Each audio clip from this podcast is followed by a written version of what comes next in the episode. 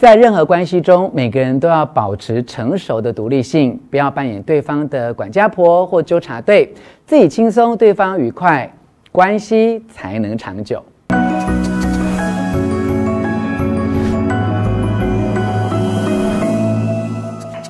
我是吴若权，欢迎你来到幸福书房。邀请还没有订阅的书友按下订阅的按钮或小铃铛，免费订阅我的频道。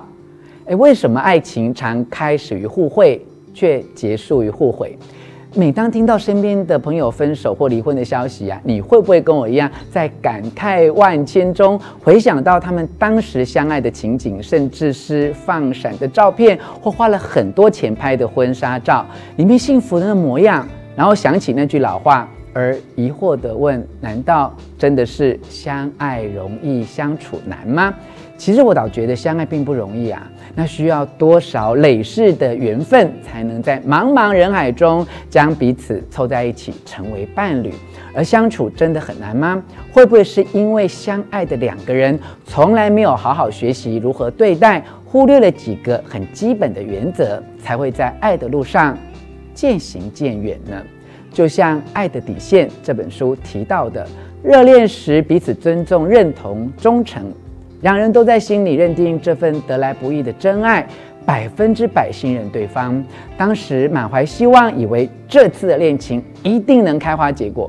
直到热恋期结束，紧接着上演的是误解、质问、折磨人的战争。三天一小吵，五天一大吵，取代了原本应该美好的情感日常。一开始的幸福快乐烟消云散，两人变得既陌生又面目可憎。究竟是什么原因让真爱变质成了失控伤害？世间男男女女都说只是想要简单的幸福，但为什么最后爱情总令人失望？为了帮助你找到相处问题的解答，我为你摘要《爱的底线》书中三个重要观点。附带介绍心理学三种意念操纵。我认为，只要能避免这几个地雷，就会在危机重重的关系里增加很多幸福的机会。而这些做法不只可以适用于感情的关系，也能应用在朋友和亲子身上哦。好，这三个观点是：一、爱批评容易磨损感情；二、情绪勒索造成重伤害；三、越控制关系就越失控。接下来就赶快来跟你深入讨论这三个观点以及心理学的三种意念操纵。一、爱批评容易磨损感情，评价式意念操纵。每个人都有自己的偏好以及讨厌的事物。如果你一直觉得对方要学习的还很多，而且自己也得要迅速的继续成长，才能够真正拥有与人交往的能力。原本有魅力的人，就会在这个时候突变成了特殊的瑕疵品。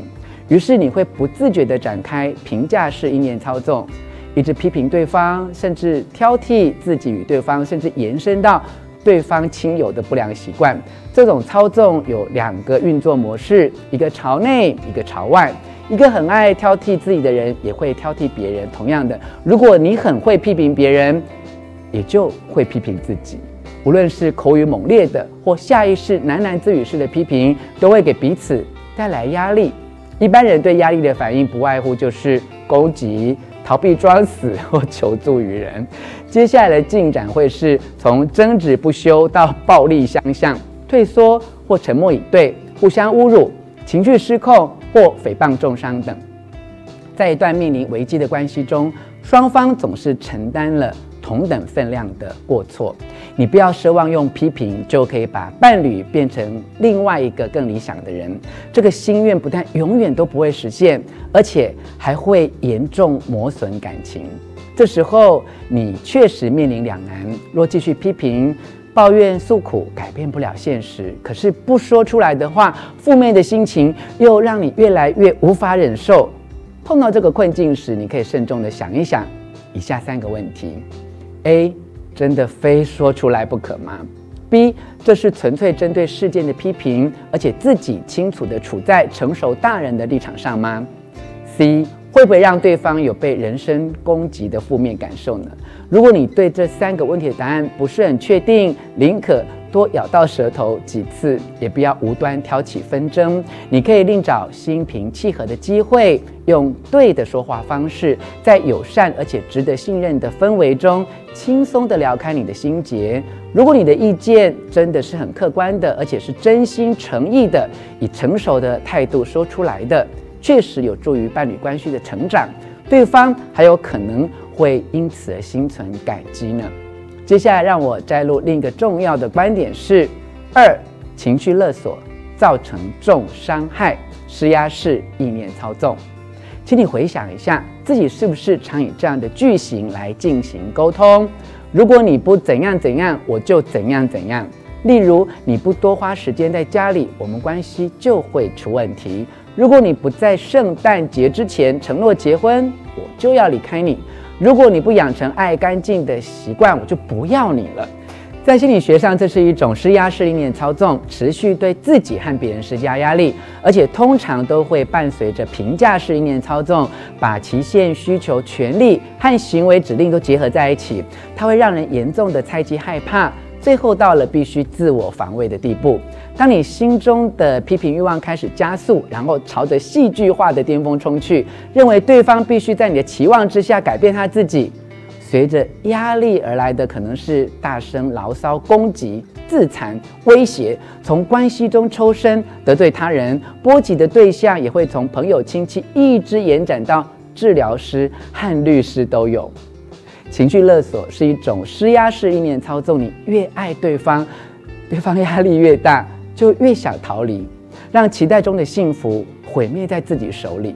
所以一定要避免用这种方式相处啊！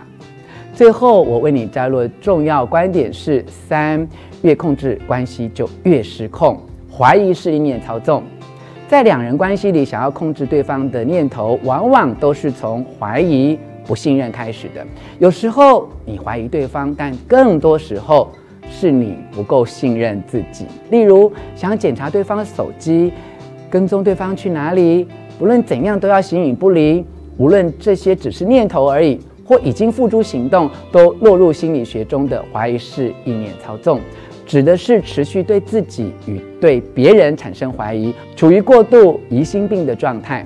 这种怀疑式意念操纵，在爱情中也会让彼此都深受重伤，因为怀疑式意念操纵往往都以精力充沛而且傲慢的姿态现身，但伴随而来的却是失望与自暴自弃。当怀疑式意念操纵出现时，你会发现你再也不给自己机会，再也不相信自己，也不信任任何带来新阅历与体验的可能性。这么一来，就失去所有的希望了。不过，只要让自己的头脑清醒，就可以影响并改变这个状况。你要知道，爱情绝不能以控制的方式来进行保护。在成熟大人状态中的我们，没有怀疑与天真的理由。你要相信自己有能力去处理所有发生的事情。只有在担心自己能力不足、需要保护的时候，我们才需要去怀疑世界。不过，窥探、监视、不信任的观察与质疑，都是不恰当的保护措施。在任何关系中，每个人都要保持成熟的独立性，不要扮演对方的管家婆或纠察队。自己轻松，对方愉快，关系才能长久。以上为你摘要的是《爱的底线》这本书里提到许多意念式操纵的解析，希望可以帮助你在关系中知己知彼，破解感情的陷阱，让爱得到永生。希望你喜欢我为你录制的影片，也欢迎留下意见跟我分享你在爱情里犯过哪些错，最后又在哪里得到救赎。最后，我要再一次邀请你按下喜欢的符号以及铃铛订阅，并且分享出去哦。幸福书房，下次见。